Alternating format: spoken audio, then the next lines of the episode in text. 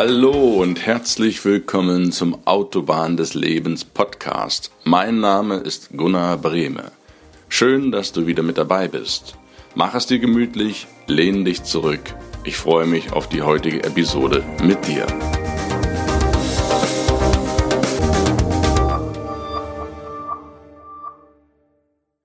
Neue Woche, neuer Podcast. Hi, schön, dass du wieder mit dabei bist. Bevor wir zum heutigen Thema kommen, in gewohnter Manier eine Zusammenfassung vom letzten Mal.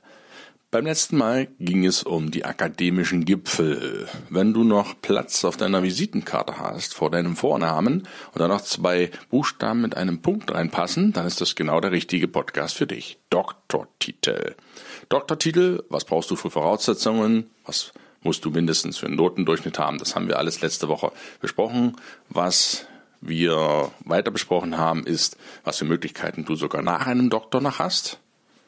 Auch das haben wir sehr detailliert besprochen und wir haben festgestellt, dass die meisten Doktoren, die da draußen rumlaufen in unserem schönen Lande, gar nicht medizinischer Art sind, sondern dass du in jedem beliebigen Studienfachrichtungsgang sehr wohl einen Doktor machen kannst und das nichts unbedingt mit Medizin zu tun hat. Natürlich können auch Mediziner ihren Doktortitel machen. Ja, wenn du Bock drauf hast, auf die zwei Buchstaben mit dem Punkt und wissen willst, Mensch, was brauche ich alles dazu? Was muss ich denn da machen, damit ich mich so ein bisschen abheben möchte von denjenigen, die vielleicht keinen haben, dann hör dir meinen letzten Podcast an.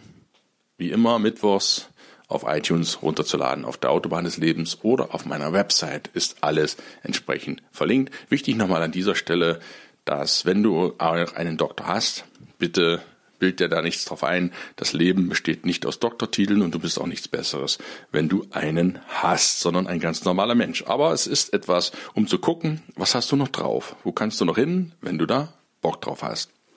Gut, soweit die Zusammenfassung. Nun lass uns loslegen mit dem heutigen Thema.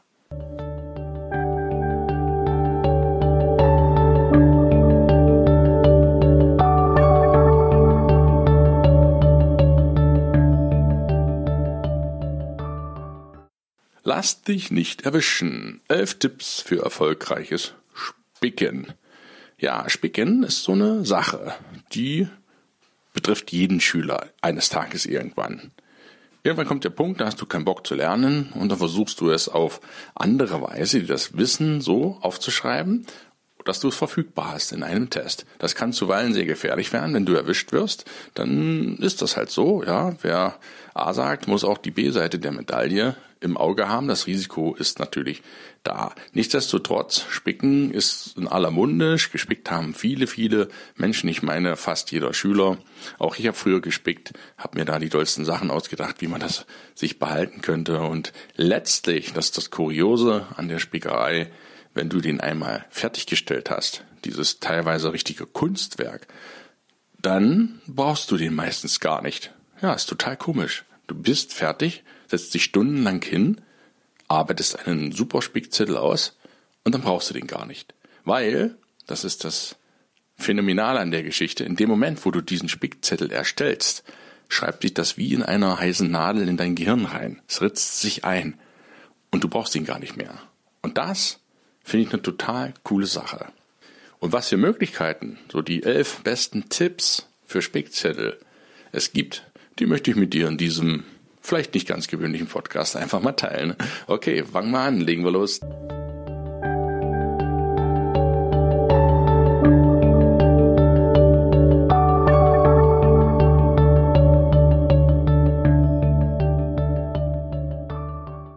Tipp 1. Taschentuch. Du kennst das sicherlich. Ein Taschentuch und du schneuzt dir die Nase, wenn dir die Nase läuft oder du erkältet bist oder du eben einmal spicken möchtest schreibst du dir in das Taschentuch mit Kuli, am besten Füller, der verläuft zu sehr, schreibst du dir deine Formeln, deine Merksätze oder was auch immer, schreibst du dir da rein. Und dann nimmst du das Taschentuch, tust so, als ob du die Nase putzt und kannst das Ganze ablesen. Eine Möglichkeit, eine Idee nur für dich als Anregung. Tipp 2. Lineal, wohl der Klassiker. Ein Holzlineal am besten und auf der Rückseite klebst du dir einen kleinen Zettel mit dem, was du dir merken möchtest, Hinten drauf, kleiner Zettel, Klebeband befestigt, was natürlich unterhalb des Lineals liegt.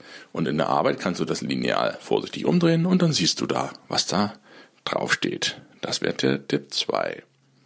Tipp 3. Radiergummi. Jeder hat ihn, jeder braucht ihn.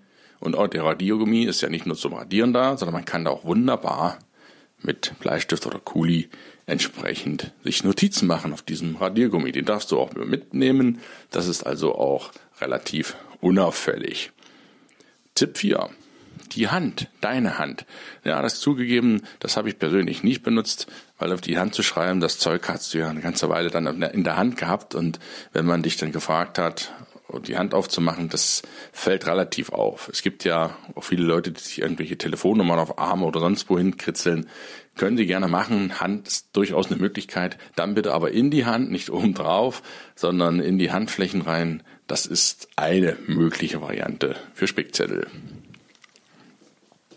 Tipp 5. Viel intelligenter in die Formelsammlungen oder in die Bücher direkt zwischen die Formeln deine Formeln zu setzen. Das macht sich sehr, sehr gut, zum Beispiel in einem in der Formelsammlung. Bei uns war das früher das Tafelwerk. Tafelwerk, das war ein universeller Nachschlage, ja, Ratgeber für Formeln für Mathe, Physik und Chemie. Und den hatten wir von der siebten Klasse an bis zur zwölften, bis zum Ende des Abiturs der EOS damals. Und der war unser permanenter Begleiter. Und da standen von Flächeninhalten, ganzen physikalischen Formeln, Dichten, Tabellen über Radius und so weiter, stand da drin. Und in diese Formelsammlung, die du ja offiziell verwenden darfst, kannst du, wenn du das möchtest, sehr fein deine Formeln reinpacken. Das fällt da gar nicht auf. Und dann hast du die parat. Ne? Wesentlich tollere Möglichkeit, als vielleicht in die Hand zu schreiben. Das nur so als Anregung zu dich. Der nächste Tipp. Ärmel.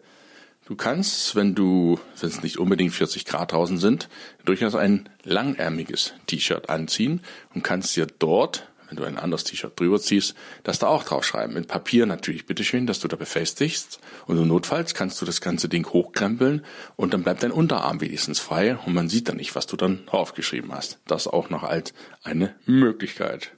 Der nächste Stichpunkt. Das sind die Stichpunkte, Schlagwörter, Abkürzungen, die du hast. Das bedeutet, du schreibst dir unauffällig Abkürzungen hin nimmst die ersten Buchstaben. Das ist zum Beispiel eine Möglichkeit auch, wie man richtig lernen kann. Ich hatte dir das in dem Podcast, wie man richtig lernen, aber wie? Das ist zum Beispiel auch eine Methode, indem du dir nur die Erstbuchstaben, wir hatten Cola für Kohle, Ofen, Licht und Asche, die Cola kannst du darauf schreiben. Mit Cola kann der Lehrer zum Beispiel nichts anfangen, aber du weißt sehr wohl, was dahinter steckt. Und diese Stichworte oder besser noch Abkürzungen, die ersten Buchstaben, wenn du die dir irgendwo notierst, kennt die niemand. Die Abkürzungen kennst nur du. Du bist der Einzige, der das nachvollziehen kann. Keiner kann dir unterstellen, du hättest irgendwas aufgeschrieben. Hast du auch nicht, weil mit dem Gekritzel und mit dem Abkürzungswirrwarr kann ja niemand etwas anfangen, außer dir. Und das ist eine durchaus interessante Möglichkeit, wie man auch spicken kann. Der nächste, der achte Tipp. Kleinkopieren. Du kannst ja mal eine A4-Seite verkleinern auf A5 das ist die Hälfte also von einer A4-Seite. Und dann verkleinerst du die halbe A4-Seite wieder um um die Hälfte, dann bist du bei einer Viertel A4-Seite, das ist dann A6. Das gleiche, das gleiche kannst du immer weiter fortführen bis A7, A8 und so weiter. Es wird dann immer um die Hälfte verkleinert, bis du das noch lesen kannst. Und dann kannst du unter Umständen Zettel haben, die sind, ja, nur ein bisschen größer als vielleicht ein 2-Euro-Stück oder zwei 2-Euro-Stücke. Und da drauf passt dennoch eine gesamte Seite, wenn du das noch lesen kannst. Du musst das natürlich vorher ausprobieren. Und diese kleinen A4-Seiten, die nicht sehr groß sind, die kannst du dir dann irgendwo hinstecken, wo es unauffällig ist, weil die sind ja jetzt nicht mehr große Zettel, sondern das sind kleinere Zettel. Ja, 5 Markschein größer oder klein, 5 Euro Schein größer oder kleiner.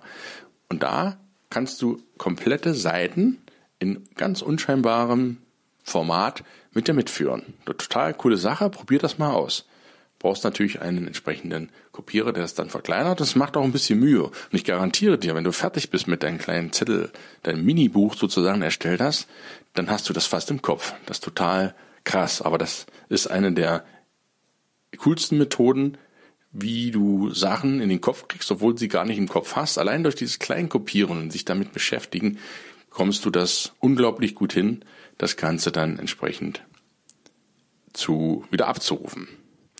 Punkt 9. Ja, der Klassiker auch vom Vordermann.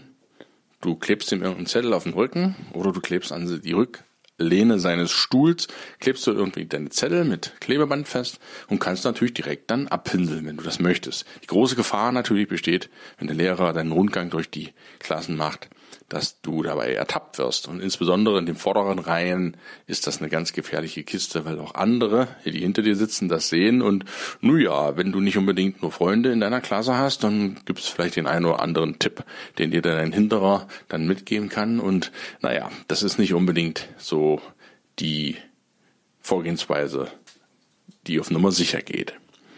Besser ist dann Tipp Nummer 9. Entschuldigung, Tipp Nummer 10. Taschenrechner das ist so eine Sache, die hatte ich früher persönlich auch mal benutzt. Nicht, nicht häufig, aber so ein, zwei Mal war das ganz cool. Wenn du einen Taschenrechner hast, den du benutzen kannst, dann kannst du den programmieren. Die haben manchmal so eine Speicher drin. Da tippst du einfach auch wieder hier Codewörter, Abkürzungen mit Buchstaben oder Zahlen versehen. Das kann eh niemand außer dir erraten. Und da denkst du dir das aus. Und die tust du in diesen Taschenrechner-Speicher rein. Und dann kannst du den durchscrollen. Tust also so, als ob du rechnest Du rechnest natürlich nicht, sondern rufst in dem Rechner, rufst du das Ganze ab, den Speicher ausliest und scrollst den dann einfach mal durch und suchst dir das entsprechende, was du dort eingeschrieben hast, heraus. Bedarf natürlich etwas Arbeit, den Speicher erstmal zu füllen, aber das geht durchaus. Eine interessante Kiste. Und der letzte Punkt und Trick, das ist der Punkt Trinkflasche. Wenn du die Möglichkeit hast, eine Wasserflasche zum Beispiel mitzunehmen, weil du ja zwischendurch in einer großen Klausur noch was trinken willst, dann kannst du an dieser Wasserflasche, hat ja ein Etikett dran. Da stehen die Inhaltsstoffe drauf, wie viel Eisen, Magnesium und so weiter in diesem Wasser enthalten sind. Ja, und diesen Zettel, den machst du einfach nach und schreibst dir dann deine Formeln drauf. Ja, ganz unauffällig. Du machst dieselbe Größe für diese Trinkflaschenetikett und klebst es entsprechend auf die Flasche. Muss exakt dieselbe Größe haben, exakt dieselbe Farbe. Und dann kann es durchaus sein, dass du ganz unauffällig deine Sachen mitnehmen kannst, die du dann wissen willst. Okay, das war heute mal eine ganz andere Folge, wie als wie du jetzt vielleicht von mir gehört hast. Aber ich denke, auch Spicken ist so ein Thema. Wir wollen ja das Leben besprechen und auf der Autobahn des Lebens durchleuchtet ja komplett die Lebensbereiche Arbeit, Gesundheit, Beziehungen und Ruhe. Und da gehört Lernen und Schule und auch Spicken mal dazu. Und insofern hoffe ich, dass du den einen oder anderen Trick mitnehmen konntest, auch die eine oder andere Idee aufschnappen konntest, wie du in Zukunft besser spicken kannst, aber meine Bitte an dich, lass dich nicht erwischen. Und das Beste ist, spicke ganz bewusst, erstelle dir die dollsten Spickzettel, die du nur, die du erträumen kannst, nimm dir da ganz viel Zeit für die Erstellung der Spickzettel, mach da Kunstwerke draus und dann, dann lässt du sie ganz bewusst zu Hause, bevor du zur Schule gehst. Ich wünsche dir einen grandiosen Tag, freue mich, wenn wir uns nächste Woche wieder hören und bis dahin alles Liebe, alles Gute, schön, dass es dich gibt. Ich freue mich auf dich. Bis dann, dein Gunnar. Ciao, ciao.